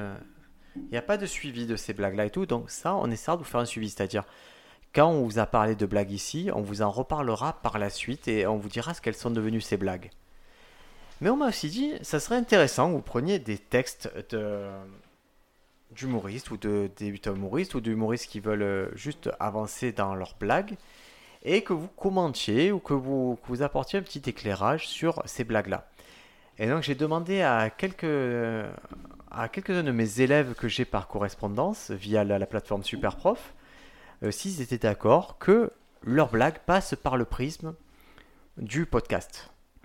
Et donc là, les blagues qu'on va voir, ce sont les blagues de, de Cédric qui habite Lyon. Cédric qui a une particularité, qu'il est coach en, c'est un peu un coach en motivation. C'est un coach au- euh, qui est très, qui a fait beaucoup d'impro et qui, qui fait du stand-up et qui, voilà, qui cherche à un peu plus avancer en stand-up à Lyon. Et donc il est venu vers moi avec cette problématique. Et là, il, a, il est venu avec une dizaine de blagues. Une dizaine de blagues qui ont été euh, écrites en suivant une méthode particulière qui est la méthode euh, de Greg Jean, qui est la méthode du joke prospector, du prospecteur de blagues. Alors, ne vous inquiétez pas, c'est une méthode. Je prendrai le temps d'un podcast de l'expliquer aux auditeurs, à tout le monde. Je prendrai le temps, vous, euh, de vous l'expliquer, de- parce que ça va nécessiter de nombreuses heures pour qu'on comprenne bien à quoi ça sert. Mais pour, si je dois résumer aujourd'hui le joke prospector pour tout le monde, le joke prospector, ça consiste à trouver une prémisse. Cette prémisse de se dire quelles attentes va susciter la prémisse? Dans ces attentes, de- d'en choisir une et de dire comment je la déjoue totalement. D'accord? Par exemple, je, je vous donne un exemple. J'ai couru ce matin, j'ai couru 5 km. Je vais me dire, pourquoi les gens pensent que j'ai couru 5 km Ils vont se dire, il est sportif. Euh, il est sportif, il a envie de perdre du poids, il a envie de faire ci, ta, ta, ta. Je vais prendre un de ces éléments-là et je vais le twister totalement. Et je vais mettre une punchline dessus. Mais du coup, pour le twister, je peux tenter plusieurs twists. C'est pour ça qu'on dit prospecter. Parce que dès le moment où on a identifié le truc qu'on veut twister, on va le twister de plein de façons. Par exemple, je vais dire j'ai couru 5 km et après je vais utiliser le truc de dire en fait c'est parce que je fuyais quelque chose. J'avais les flics. Ah. euh, Je fuyais quelque chose. Voilà, j'avais les flics derrière moi. Et après, comment comment twister le truc J'avais les flics derrière moi, je vais le twister. Voilà. Et tu vois, c'est comme ça que ça se travaille. Donc lui, il a utilisé cette méthode. Et donc, je vais vous lire les blagues et on va voir techniquement, on va faire la lecture en trois temps qu'on applique souvent, c'est-à-dire la lecture en trois temps. Vous trouvez un article sur, euh, sur Stand France et je mettrai le, le résumé aussi dans la description du podcast. C'est une lecture qui consiste à, à voir si, déjà, la blague, on la comprend. S'il y a tous les éléments à la blague, si c'est clair, si ce qu'il voulait dire, c'est clair. La deux- le deuxième temps, c'est si techniquement on est OK, c'est-à-dire si c'est une blague qui nécessitait un rythme binaire, ternaire, euh, un jeu de mots ou quoi, est-ce que c'est bon ça à ce niveau de la technique? Et puis le troisième temps, c'est un temps un peu plus précis, c'est est-ce qu'on rend hommage au fond de la blague? Ouais. donc là, on va faire, je vous propose, le premier temps de lecture. En... Je vais lire la blague et vous allez me dire si vous comprenez la blague. Alors, lui, il commence, et donc c'est un peu, comme je vous dis, comme c'est le jeu prospector, ça va être souvent sur le même sujet. Il dit Les gens ont plus peur de parler en public que de mourir. Deux points ouvrez les guillemets. Allez, dis ce que t'as à dire devant tout le monde ou je te bute. Et l'autre lui répond Je préfère vous tiriez. Qu'est-ce que vous en pensez de cette blague? La structure, on, euh, La structure pour l'instant. la- moi je la comprends. Ok. Je la comprends aussi. Donc déjà, on est pas mal. On comprend qu'il y a deux personnages. Quand vous avez la, la blague sous les yeux, vous comprenez qu'il y a deux personnages, que c'est un dialogue. Maintenant, techniquement, j'ai un- j'ai- j'ai- moi j'ai du mal avec, comme d'habitude, l'annonce de je vais te vous parler des gens qui ont peur de mourir. euh, Bah, justement, je suis pas forcément d'accord avec ce qu'il dit, tu vois. C'est la prémisse, elle, je, je, je me dis pas, ah oui, les gens ont plus peur de parler en public que de mourir. J'adhère pas trop non plus. Donc elle ne sert pas. Donc elle sert pas la blague. Par contre, si on avait commencé ici, cette blague, et partait directement sur un dialogue, allez, dis ce que t'as à dire devant tout le monde ou je te bute. Je préfère vous tiriez, je suis timide. Ouais, voilà. Ouais, moi, ça marchait mieux comme ça. Et on est dans le cas où annoncer la blague désamorce sa blague. Et je trouve que souvent les blagues, euh, les prémices qui commencent par les gens, c'est très très compliqué, je trouve. Et ça, c'est des super garde-fous, les amis. C'est, tu vois, tu vous as donné un très bon garde-fou, comme une situation qui se passe dans une boulangerie. Ouais. Elle se termine rarement bien en stand-up, parce que ça a été très usité. Donc, les gens ont plus peur de parler. Effectivement, c'est pas très élégant. Donc, préférez directement passer au dialogue. Allez, dis ce que t'as à dire devant tout le monde ou je te bute. Je préfère vous tiriez. On a compris que le mec était timide, c'est bon. Vous l'avez joué au lieu de dire c'est joué. Donc, et ça, c'est un truc qui va revenir souvent dans nos retours, c'est passer les choses en direct, aujourd'hui, maintenant. Allez, dis ce que tu as à dire, c'est en direct, c'est on comprend un truc. Deuxième blague. Une étude aux États-Unis dit que les gens ont plus peur de parler en public que de mourir. Pourtant, vu le nombre de gens qui portent une arme à feu là-bas, si tu dis un truc qui plaît pas, tu peux vite te prendre une balle. Structurellement violente. Bah, du coup, c'est pareil, il y a quand même l'annonce au départ, mais alors il a voulu faire une punch d'une donnée, donc alors. euh, Du coup, je sais pas comment il peut sortir de cette donnée, aller directement. euh, Donc c'est vrai que sa porte d'entrée, c'est une, porte d'entrée qui est assez courante, c'est-à-dire j'ai lu une étude ou j'ai vu à la Mhm. télé ou j'ai entendu un film. Donc ça c'est pas mal, ça amène une prémisse. Mais le problème, c'est que, comme dans le cas précédent, je trouve qu'elle annonce un peu trop la, la blague. Ouais, ouais, ouais. Il y a un truc qui se qui se passe pas trop bien, qui est pas très heureux. Et surtout qui twist cette fois-ci, il prend un autre angle, c'est si tu dis un truc qui plaît pas, tu peux vite te prendre une blague, une balle. Et moi je vois pas la blague en fait Ouais. à cette affaire-là.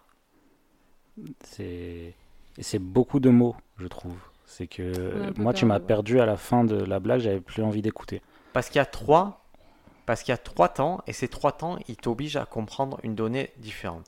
Le premier temps, c'est une étude des États-Unis qui dit que les gens ont plus peur de parler en public que de mourir. Donc tu dois long, déjà. c'est Ouais. long, ça, Tu dois comme digérer ça, Ouais, quoi. C'est trop long. Après, on te dit pourtant, vu le nombre de gens qui portent une arme à feu là-bas, donc tu dois comprendre maintenant, ça inclut la notion d'arme à feu. Et après, si tu dis un truc qui plaît pas, tu peux vite te prendre une blague. Et en fait, je vais vous dire, le souci, c'est le connecteur. Ce qui connecte les deux, c'est pourtant. Pourtant, ça vient contredire la première partie. C'est censé contredire. Ouais. Et lui, il a contredit. Et finalement, il a contredit pas. Si tu dis un truc qui plaît pas, ça n'a aucun rapport. Petite astuce pour Cédric. Peut-être que on est en train de te dire cette blague marche pas, mais peut-être qu'elle a un rapport avec la première blague. Peut-être que tu peux ouvrir une porte d'entrée sur cette étude qui est en une étude aux États-Unis dit que les gens ont plus peur de parler en public que de mourir. Vous imaginez Allez, dis ce que t'as à dire avant monde, ce but, je préfère vous tiriez. Ça, Et là, on garde le meilleur un peu des deux mondes. J'adhère beaucoup plus à cette prémisse, une étude aux US dit ça, que les gens ont plus peur de parler en public que de mourir. Parce que tu t'annonces comme euh, avec les gens ont plus peur, comme moi je sais. Alors que, Alors que l'étude, c'est l'étude, c'est plus factuel. plus factuel, les gens sont plus d'accord avec toi. Quoi. Alors moi, je, je pense qu'aujourd'hui, le bon compromis, c'est de mixer un peu les deux histoires. Et quand je dis c'est un peu le propre du prospecteur de blagues, c'est qu'on part un peu sur la même prémisse, qu'on travaille, qu'on... Et c'est tout à son honneur. C'est pas grave si on, on éclate 10 blagues pour en avoir une. Le, le tout, c'est d'avoir une blague. Ouais. bien sûr. Troisième blague. Euh, il dit Parler en public n'a jamais tué personne. Allez dire ça à Martin Luther King, Coluche et JFK. Allez, est-ce que structurellement vous comprenez? Ouais. Oui. Est-ce que techniquement ça marche pour vous? Moi, le ternaire marche pas. Pourquoi Violaine? Parce que je m'attends justement à- sur le dernier à une chute, enfin à quelque chose qui va twister, et c'est les trois mêmes. Les trois Oh, mêmes. Alors, le rythme ternaire, c'est ce rythme qui consiste à faire des blagues en trois temps. Et le troisième temps, alors que vous attendiez euh, un troisième temps équivalent aux deux premiers temps, C'est un retournement. ça, en retournant en situation, ça crée la surprise. C'est pour ça, dans le jeu Prospector, c'est une réinterprétation de la première histoire. Et là, la réinterprétation, il n'y en a pas. C'est littéral, ça va tout droit. C'est Martin Luther King, ok, c'est factuel, et ça n'a jamais tué personne. Coluche, ok, ça n'a jamais tué personne. JFK, c'est la même chose. C'est, on le met au même niveau que Martin Luther King. Mais par contre, au niveau du fond, c'est intéressant comme blague. Oui, mais dans ces cas-là, je mets pas trois noms, j'en mets qu'un. C'est Ouais, pas ouais. une chute sur le troisième. Ou le troisième, il est, il est ouf. Le Ouais. troisième, il est, le troisième, ça doit être une théorie du complot de malade, un truc que tu dis, ah, c'est vrai qu'il est mort procédé, mais que tu t'y attends pas. Ou... C'est ça, il faut trouver le truc qui va faire que c'est une blague et en même temps qui va pouvoir dire ce que tu veux dire. Ou Quoi. quelqu'un qui est mort en public, mais qui est pas mort d'un un truc héroïque en fait. Tu vois, quelqu'un qui serait mort sur scène, mais un truc débile. En tout cas, la, la formule parler en public n'a jamais tué personne. Elle est plus adaptée, moi, je trouve, que les deux autres précédentes parce qu'elle est courte et on comprend. Elle est beaucoup plus Et efficace. ça résume tous les enjeux vite. Hein. Donc voilà, celle-ci, il y, a- il y a le ternaire qui marche pas, mais bon, à travailler. Après, il nous dit la peur de parler en public, ça fait transpirer de partout. Ça coupe le souffle et ça donne chaud, froid. C'est pas pire qu'une bonne grippe en fait. Je vous en prie, techniquement, euh, quoi, est-ce que vous comprenez l'idée? L'idée, je comprends. Comprends aussi. La comparaison est pas, est pas ouf. Donc c'est c'est au niveau de. c'est- Et c'est niveau- pareil, euh, ça coupe le souffle, ça fait transpirer, ça donne chaud. J'ai trois éléments. Si- S'il veut mettre trois éléments, il faut que le troisième, ça switch. Bah, Ouais. Moi, je pense plus que c'est euh, lui, sa peur de parler en public, ça le fait transpirer, ça le fait tout. C'est rapp- rapporter les choses à soi, quoi. Rapporter les choses à soi, techniquement, c'est toujours important. On est d'accord, il n'y a pas de problème. Ça, ça marche. Mais c'est vrai que sur le côté, là, là on est une- sur une blague, euh, où c'est comme ou c'est justement, c'est le contraire, c'est pas comme. Et c'est pas pire qu'une bonne grippe, en fait. Mais j'ai pas, la Pas très punch, fort, ouais. Moi, j'ai pas la punch. C'est-à-dire, ça me, ça me retourne pas l'idée. C'est. euh, Si tu me dis que tu t'es chié dessus sur scène, euh, là, c'est drôle. Mais, mais en fait, c'est juste euh, transpirer. C'est un constat qui est juste. J'a- J'admets le constat. Ouais, c'est vrai que c'est comme une bonne grippe, mais ça me fait pareil. Je sais pas réinterpréter l'histoire. Je pouvais déjà, moi, me tirer cette conclusion. Donc, c'est pas une blague en soi. Par contre, comme d'habitude, ça veut pas dire qu'il n'y a pas du potentiel à en faire une blague. Comparer la grippe à monter sur scène, il y a peut-être quelque chose à faire. Je Oui, moi, je, je pense au médecin, peut-être qu'il le diagnostique mal, qu'il lui dit tout le temps qu'il y a une grippe alors qu'il est, Ouais, est très timide, mais il y a peut-être des éléments euh, à pouvoir utiliser. Mais j'ai remarqué que quand on commençait et qu'on écrivait ensemble au tout début, à chaque fois, euh, on allait te voir, on disait Ah, j'ai une blague. Tu disais Non, il n'y a pas encore la blague. Et en fait, on se rendait compte que on trouvait l'angle et on croyait que l'angle c'était une blague. C'est très dur à identifier. Ouais, hein. c'est, au début, tu, tu galères de ouf à se dire. Alors, l'avantage, c'est que la méthode du, du job prospector de Greg Jean, c'est que les parties sont très claires. C'est-à-dire qu'il y a euh, la première histoire, le connecteur, la deuxième histoire et, et la punch. Et vous ne pouvez pas louper. Une fois dans ce système-là, vous ne pouvez pas louper la punch. Vous pouvez pas. C'est très dur de. Franchement, quand vous allez la comprendre, euh, ne vous inquiétez pas si vous êtes auditeur, vous dites c'est un peu compliqué le job prospector. Je vais prendre le temps de, bien synthétiser la pensée de Greg Jean pour vous l'apporter sous une forme simple, mais c'est une méthode efficace pour écrire. Je ne l'utilise pas parce que j'ai une méthode un peu différente, un peu plus où je laisse un peu plus d'intuition dans mon affaire, mais quand ça m'arrive d'utiliser, je la trouve puissante. Et quand j'ai un problème structurel, je me dis c'est quoi qui cloche dans cette blague, j'essaie de repartir à zéro, de dire ok c'est quoi la première histoire que tu racontes Ouais, et c'est comment tu réinterprètes, c'est quoi les attentes. Je l'ai fait faire par quelques élèves par correspondance. Un autre Cédric de Paris, j'ai consacré une heure à le faire. Ça l'a chamboulé sa façon de penser la blague parce que c'est beaucoup d'informations, job prospecteur. Et tu as des fois, tu as l'impression de plus rien comprendre au stand-up. Mais est-ce qu'à chaque fois tu pars de la dernière proposition ou tu reviens à la première proposition pour toutes les prospections? Euh, tu- c'est celle qui t'attire le plus. D'accord, donc c'est pour ça qu'après ça part dans tous les sens. C'est pour ça que c'est vraiment une prospection. Tu, tu creuses, tu creuses jusqu'à trouver creuses, tu creuses. un peu la pépite. Allez, euh, on va partir sur euh, la blague suivante. C'est les gens qui ont peur de parler en public ont peur de dire n'importe quoi devant tout le monde. C'est souvent des gens bien, on n'en trouve pas en politique. J'ai rien compris. là, on a un problème, dès la première lecture, c'est un problème de compréhension. C'est que c'est c'est- ça se dit. on- Ça se en fait, on comprend pas, ça ça se- se ré- on comprend pas. Et c'est à- Moi, je comprends, mais je. C'est pas. Enfin, si vraiment on veut tacler les hommes politiques, il faut une blague un peu plus. euh, Il faut être précis, hein. soyez précis. euh, C'est pas les gens, les hommes politiques. Ouais, hein. oui, ça, c'est c'est ça que je Oui. remarque là dans tout ça. C'est les gens vraiment. ont peur de, pas- ont peur de dire. euh, De toute façon, quoi. t- plus t'es précis dans ta Des blague, gens bien aussi, je pense que c'est une notion beaucoup trop large. Ouais, mais on est d'accord, C'est c'est une notion trop large. C'est-à-dire que qui est bien, qui est pas bien. Et c'est dur de. C'est dur d'attaquer une blague sur les gens bien et c'est. C'est compliqué. Mais ça veut pas dire, encore une fois, que cette idée que les, les hommes politiques disent n'importe quoi, hein, ça peut marcher, mais sous cette forme, c'est il y a juste l'idée, il n'y a pas la blague. Ouais, Là, je trouve ça plus original, euh, le prisme de dire les gens qui ont peur de parler en public ont, ont peur de dire n'importe quoi, parce que moi, dans ma tête, c'est juste qu'ils ont peur de parler tout court. Donc, je trouve ça plus intéressant. Le parallèle avec l'homme politique qui est pas un homme bien, ça, je le trouve beaucoup trop facile. Pour moi, l'idée à creuser, c'est plus le... ça peut être original. Marche. Alors la blague suivante, elle est, je la trouve plus intéressante parce que c'est un peu, pour moi c'est un peu un classique, un, fruit classique du job prospector de ce que ça peut donner. Les Français, on a une grande gueule, on sait bien parler en public tant que c'est anonyme et par écrit.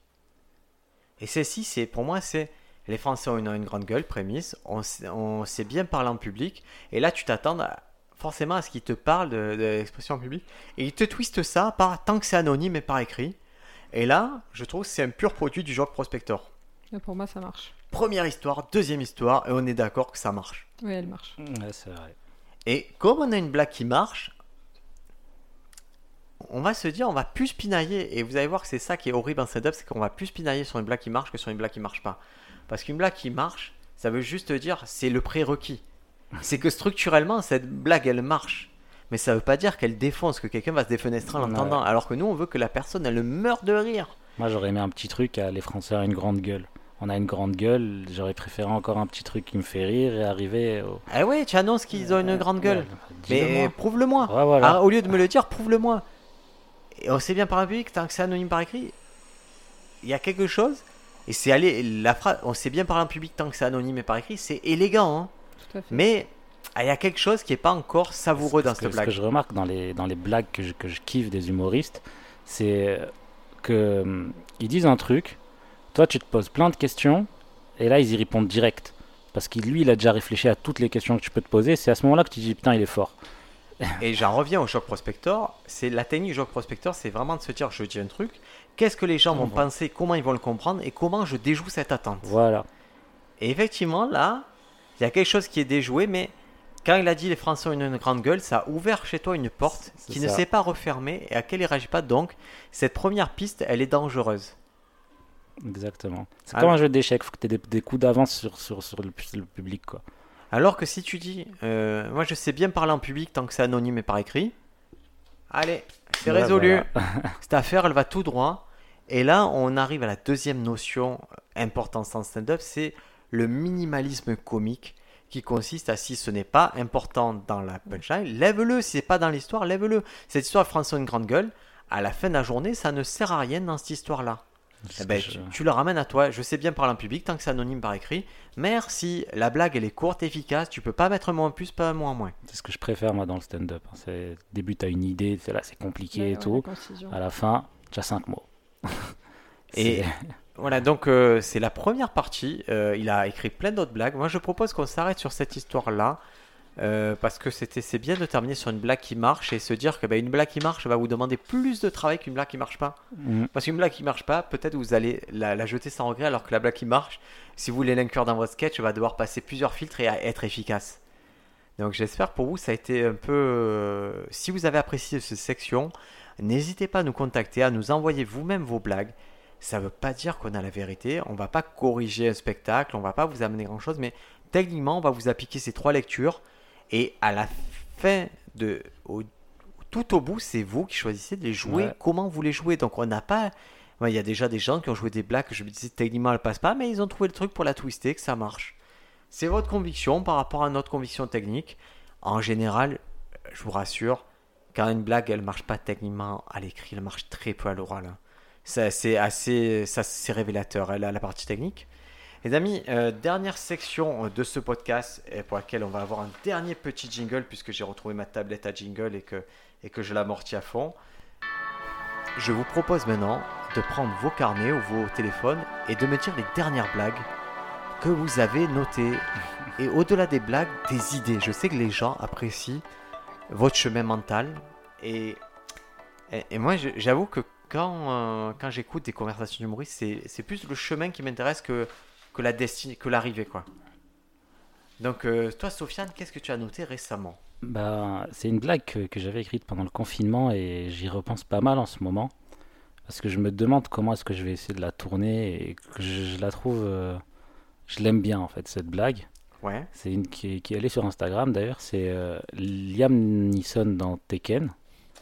C'est exactement la bonne métaphore de celui qui va chercher les colombes à la fin des spectacles de magie. Et, euh, et moi j'aime bien cette idée de le mec qui répète, parce que dans Tekken il répète à chaque fois le fait d'aller chercher je, sa je- fille. Je fais techniquement, je, je fais, si tu Ouais. vois sur le premier truc, moi, le- je, à ce stade-là, je comprends pas l'idée. Oui, oui, je sais. Violaine, toi, tu avais compris l'idée? Non, non. Je sais, c'est pour ça que je suis en train de la, de la réfléchir, parce que j'aime l'idée de. En fait, c'est quelqu'un qui, qui. Dans Tekken 1, Tekken 2, Tekken 3, Tekken 4, Liam Neeson, c'est le personnage principal. Tu connais Tekken? Oui, j'ai vu le 1, je savais pas qu'il y en avait Il d'autres. y en a plein, et à chaque fois, sa fille se fait kidnapper, à chaque fois, il dit Je vais venir la chercher, il va la récupérer.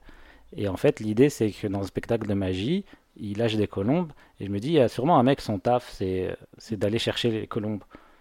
Et tous les soirs, tu vois, s'il il est en tournée avec son, magicien, tous les soirs, il va chercher des, colombes, il les fout dans une cage, et t'as le, magicien, qui est du coup le kidnappeur, qui va, qui lâche la, qui lâche la, la, la, colombe, et après, euh, le mec, il revient, il refait la même chose.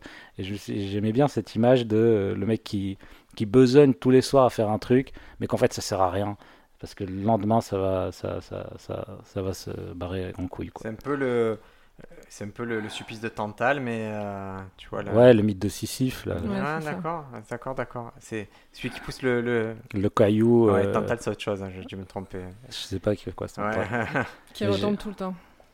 Ouais. Et du coup, j'ai- réfléchi à comment présenter Tekken avec des blagues. Et Tekken, c'est. je- Alors, je sais, Tekken, je pense, c'est l'exemple de Popul Kurt qui a été très exploité. Ouais. Parce que le côté euh, bon chance et tout, ça a été fait mille fois. Le côté quoi? Bon chance, tu sais qu'elle lui dit au téléphone. Ah oui, bon chance, ouais. Sachant que le film, il a 12 ans maintenant. Il est de 2008. Ouais, c'est ancien. Et ouais, ça m'en- Alors, c'est- tellement populaire que c'est possible, mais je trouve que ça a été super exploité, Tekken. Par contre, j'aime cette idée élégante que. En fait, ce que j'aime dans cette blague, c'est que toi, ça te fasse rire. En fait, j'aime l'idée que toi, ça te fait. Tu trouves du sens, ou moi, je trouve pas de sens, et je trouve ça trop cool, en fait.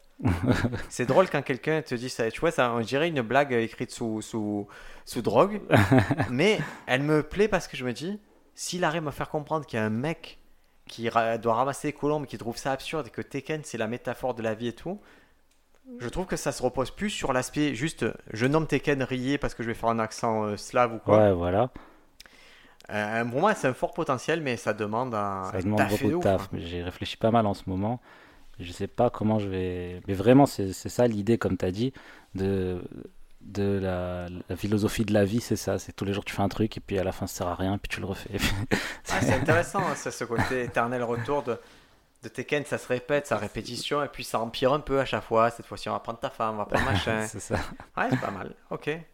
Et un film, je fais la parenthèse euh, blague sur les films. Moi, je trouve un film minimaliste fou, c'est John Wick. J'ai pas vu John Wick. Ah, je... Moi, vu le 1, alors il y en a plusieurs aussi. Il y en a trois. Alors, je vais faire un truc. euh, vous allez me dire, ok, boomer, je vais te dire. Il y a le DVD derrière toi, tu pourras le prendre. tu vois, ou il y a le Blu-ray, pardon. Il y a le Blu-ray derrière toi, tu pourras le prendre. Mais John Wick, c'est quand même, c'est un film où, où un gars, on, on tue son chien. L'élément déclencheur du film, c'est qu'on tue son chien, il va se venger des gens qui ont tué son chien. mais c'est, c'est, c'est assez. Je trouve que c'est l'élément déclencheur le plus minimaliste du monde, mais c'est drôle que ce soit ça. C'est marrant. Violaine, toi, qu'est-ce que tu as noté récemment? Alors moi, je suis en train de travailler un sketch sur euh, le chat, le fait que ma copine veut un chat et pas moi, et j'ai tout un parallèle parce qu'en fait, ce qui m'étonne, c'est que moi, j'aime les animaux, mais quand ils sont beaux. Et du coup, je m'interroge là-dessus. Je me demande si les gens qui ont un animal qui est beau, ils ont un partenaire qui est beau. À l'inverse, quand t'as un animal qui est moche, c'est que ton partenaire est moche. Enfin, Et tu, et ça peut pas le être inverse, beauté, tu compenses pas. Il n'y a pas des gens qui ont un beau chat et un partenaire Ouais. moche parce que Tu vois, il faut qu'il gagne sur un tu vois, quoi. faut...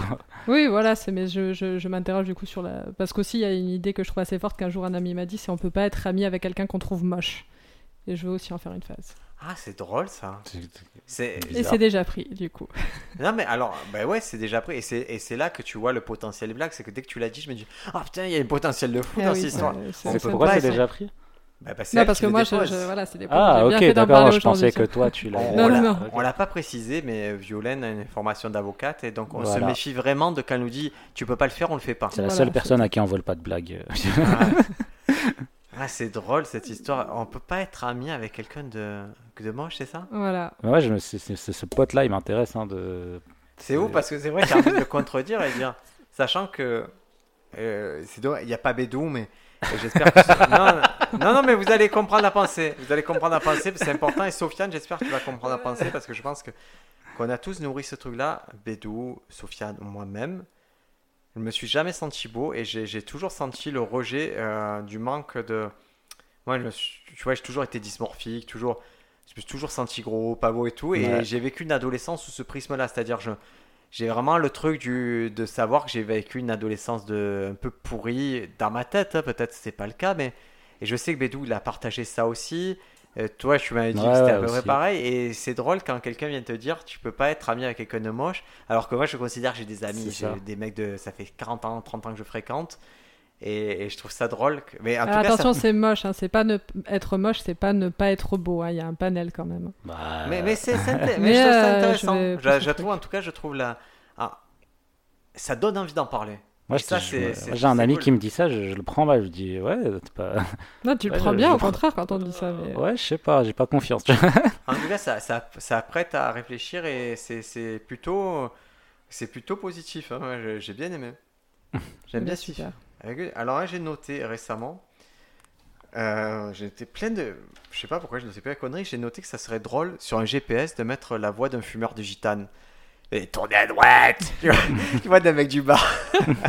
Fais des détours Et ça me fait rire. En fait, ce qui me fait rire, c'est le fait que quand je vais le jouer, ça me fait rire de le jouer. Ouais, ouais. Et puis, genre ça serait blague, drôle d'avoir ce jeu. Parce que j'étais dans la voiture d'un pote et, et il a choisi. Il avait une Mégane et du coup, le, le nom de la voix de, de la personne qui parlait, c'était Mégane. Et je trouvais ça trop, trop Mais drôle. tu sais que tu peux enregistrer ta voix sur Ah, c'est marrant. Tu préenregistres tous les tournées à droite, arrêtez-vous, blablabla. Et en fait, c'est ta voix ou la voix de n'importe qui que tu as décidé narcissique. Il d'enregistrer. n'y a que, y a, il y a que Anna Gatsby qui pourrait faire ça. Voilà, sûrement. Et, et, et un truc connexe à ça, mais c'est- j'ai pas de blague, mais c'est je suis allé chez un pote et sur son euh, euh, sur sa cafetière, une cafetière assez moderne, il avait monté euh, un- il y avait un écran supplémentaire, comme un petit écran d'ordinateur, et derrière il y avait tout un module d'ordinateur type Raspberry Pi qu'on se sert en général pour faire du rétro gaming, et tout ça il avait programmé une intelligence artificielle pour que si tu parles directement au Raspberry Pi, la cafetière euh, te fasse ce que tu veux. Et tu devais dire euh, Schnips, euh, fais-moi un café long. D'accord, je vous fais ça de suite. Et elle te répondait, tu faisais ça de suite. Et si tu disais Schnips, salope, fais-moi un truc, elle te disait Je prendrai votre commande quand vous serez plus poli. Parce qu'il y avait une idée qu'elle s'adaptait aussi à ça. Et je me suis dit à quel point le mec est fou pour se faire chier, pour ajouter tout ce module, alors que le café, tu appuies sur un bouton, il y a café long, café court, et il a programmé tout ça, et je trouvais que c'était super révélateur de, de la folie de, du geek. Quelqu'un qui se sent seul. Et ce- non, mais, ouais, puis mais il y a un côté, souvent, on- je trouve que le mot geek et tout, on le galvaude beaucoup, et pour moi, un geek, c'est si tu ne programmes pas, tu n'es pas un geek. Pour moi, il y avait et ceux qui programment, qui ont programmé, qui trafiquent l'ordinateur et les drones et tout, ce sont des geeks. Les autres, ce sont plus des, des gens qui aiment la pop culture ou quoi, mais c'est pas ça. Ouais, un mec qui sait pas euh, modifier la RAM, qui sait je, pas, je euh, trouve qu'un mec qui, euh, qui, qui, qui qui n'a pense- pas formaté ton ordi, tu pas un geek. Je pense Tu qu'un mec pas. qui pense que le mot geek il est galvaudé, c'est un geek, tu vois. Oui. Oui, quand tu es dans le travail, pareil. Celui qui arrive à dire que moi, je. Et je me considère comme un nerd, c'est pas comme un geek. Parce que je sais que je suis pas bon en programme, tu vois, je suis pas bon en programme, mais je pense que c'est une sous-culture de la geekerie et de l'otaku. euh. Est-ce que vous avez autre chose, Sofiane? Est-ce que tu as une autre blague? Non, j'ai bu beaucoup d'alcool cette semaine. Donc, euh, pas de blague. Ça devrait t'aider pourtant. Violaine, est-ce que tu as une petite autre chose? Non, pas de choses en particulier. Ah, bah écoutez, alors je, je note parce que du coup, je me permets, j'avais. euh, J'avais noté comme bêtise euh, un autre truc, c'est que. Et c'est très, c'est très dans, c'est très dans le sud. Moi, je trouve dans le sud, des moments où tu dis à quelqu'un, ouais, à côté de chez moi, il faut une super pizza. Toujours quelqu'un qui te dit, moi, je, la meilleure pizza, je la connais, elle est là-bas. Ouais. Et toujours, toujours quelqu'un, on dirait que, je sais pas, il y a comme s'ils avaient une commission pour te dire, la meilleure pizza, je la connais, elle est à tel endroit. et, et à chaque fois, cette conversation, je l'ai lue 100 fois, et elle ne m'apporte rien. Et je trouve que c'est drôle, c'est que tout le monde exagère la situation. Les olives sont comme ça, et la pâte, tu préfères pas toi. tout le monde devient spécialiste du truc, c'est drôle. Et le parallèle, c'est la même histoire pour les vins. Parce que j'aime dans les vins, c'est une idée que ça, je vais vraiment la travailler très fort, c'est que on te fait pas boire un vin, on te fait boire une histoire dans le vin. Un vin, ça a toujours une histoire, et moi, cette histoire, elle me passionne. J'étais chez un pote qui est caviste samedi, et je trouve que quand je vais la faire sur scène, elle est passionnante parce que je vais- ça va partir en. Oui, ça, c'est un unijambiste du Luberon. Il a juste 150 pieds de vigne. Il sort 100 bouteilles par an. Il refuse de.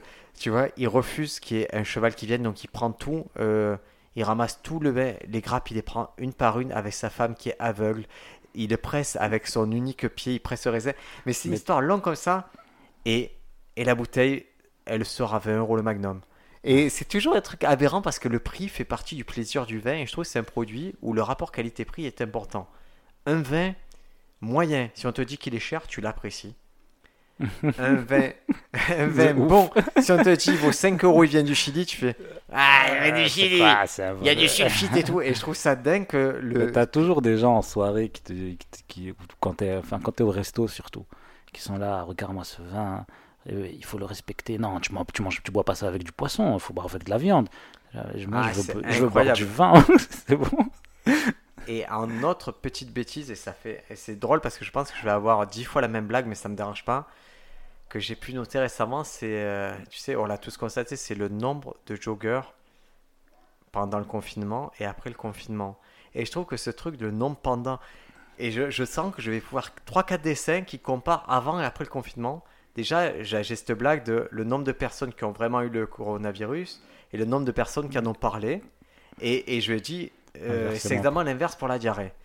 Et là, je me suis aperçu aussi qu'il y avait une blague, c'est le nombre euh, d'épidémiologistes avant le confinement et le nombre après. Et c'est ouf parce qu'on est, on est devenu, on est passé de 2000 en France à 60 millions d'épidémiologistes qui ont un avis sur est-ce qu'il fallait confiner ou pas. Et même si je me suis dit, je veux pas parler confinement, mais je trouve ça trop drôle de pouvoir inverser à chaque fois. Je suis sûr que je vais pouvoir renverser 6 dessins, faire 6 fois un dessin, 6 fois le même, Six fois la même et blague. changer la légende à chaque fois. Et, et vous savez que mon record aujourd'hui, il a 3 fois la même blague. Et si j'arrive à 6 fois la même blague, je suis Anna Gatsby du le Sud. Anna Gatsby du stand-up. Et tu pourras dire aux gens, je suis trop intelligent. En tout cas, voilà, c'est la fin de ce podcast. Moi, je suis très content que tu sois venu, Violaine. Ouais, je suis très contente aussi. J'aurais, euh, je te dis, mon, mon souhait pieux, si ça n'avait pas été si tard, j'aurais aimé qu'on enregistre un deuxième épisode. On le fera tranquillement une autre fois, ensemble. J'ai vraiment envie que tu reviennes. Ça nous apporte un éclairage différent parce que, et vraiment, c'est ce qu'on cherche. Récemment, on a fait un exercice qui est, euh, qui est de savoir ce que doit t'apporter le stand-up. On a listé les 10 choses chacun qui devait nous apporter le stand-up. Et il est apparu que chez Sofiane, chez moi aussi, euh, avoir des éclairages différents et s'enrichir des autres, c'était, ça faisait partie Ouais. du top 5. Et quand j'ai, je parle à des gens comme toi, moi, à chaque fois, ma position, elle évolue et, et ça me laisse pas indifférent. C'est-à-dire, sur un moment, je, des fois, je me dis, ouais, et après, ça, me, ça continue à, à compulser chez moi, donc c'est toujours intéressant. Super. Violaine, Violaine Henry sur euh, Instagram. C'est ça. Un jour, un mot, une blague Sur Instagram aussi. sur Instagram. On te retrouve avec tes camarades. Sofiane Embarki, humoriste. Toujours, toujours. Et standupfrance.com.fr ou tout simplement sur Instagram. Alors, est-ce que vous avez vu Je fais la petite publicité euh, Stand Up France. Est-ce que vous avez vu la petite évolution de l'Instagram de Stand Up France? Stand-up France, motivation de stand-upper. Là, maintenant, vous avez des phrases de motivation. Vous avez des. Si, si vous hésitez à écrire, Ah oui, oui, oui, ah là là, vous avez des choses là d'une puissance. Euh, Il y a des phrases de John Seward, de Barigny, des choses qui doivent vous relancer. Vous avez maintenant des spectacles qui sont disponibles souvent gratuitement. Vous avez aussi des livres qui vont vous aider à faire du meilleur stand-up. Il n'y a plus d'excuses. Stand-up France, c'est l'endroit où vous devez aller pour vous motiver à faire Stand-up du France stand-up. qui vous envoie des spectacles en scred. Ah ouais, ça c'était l'étape euh, qu'on va pas faire trop de pub pour ça, mais, mais voilà. En tout cas, je suis content d'évolution sur le site Stand Up France en tant que site. Je vais vous dire ce qui s'est passé récemment. Il y a eu plusieurs articles. euh, Il y a eu euh, un article sur. euh, oh là là, il y a une grosse erreur là d'ailleurs, je vais la corriger. Il y a sur Julio Torres, un petit commentaire sur Julio Torres. Il y a eu un exercice de jeu. Il y a deux exercices de jeu qui sont vraiment trop cool pour s'échauffer. Faites-les chez vous, faites-les si vous avez des potes. Faites ces exercices avant de commencer une séance de stand-up, ça va vous éclater. On- nous, on va les faire prochainement ensemble et vous allez voir, Yes. ça va vous plaire. Et, et voilà. Les amis, passez une bonne semaine. On se retrouve la semaine prochaine pour Stand Up France le podcast. D'ici là, l'actualité stand-up, il y a quoi, Sofiane, qui va sortir un peu de sympa pour moi? Qui va sortir. Il y a, il y a Lise Miel qui est sortie. Alors j'ai cherché, sur- je, je ne trou- je n'ai rien trouvé même sur Google. Sur Ah. YouTube, il est sorti, c'est sorti samedi. Ah, mais je te, c'est-à-dire je te que l'enverrai. Lise Miel, je suis tombée sur Lise et Miel. Enfin, Miel, tu avais dit que c'est M-I-E. C'est Lise avec un Z. Ouais, mais même, Alors moi, je vous vois, avec les amis, Miel. pour la semaine J'ai prochaine, rien qu'on se voit deux spectacles. Celui de Marc Normand De Marc et celui Normand de aussi. Lise Miel. Et je vais t'envoyer le lien Violaine, comme ça on pourra parler de ces deux spectacles que vous trouverez tous gratuits sur YouTube avec un défaut majeur qui est qu'ils ne sont qu'en langue anglaise, qu'avec des sous-titres générés automatiquement en anglais. Lise Miel, c'est elle les sous-titres. En Il me français? semble. En anglais, mais les vrais. Mais en tout cas, Marc Normand, ça va vite chaud. et c'est dur. hein. J'ai rien compris. moi. Allez, à la semaine prochaine Allez, au revoir. Ciao, ciao. ciao. ciao.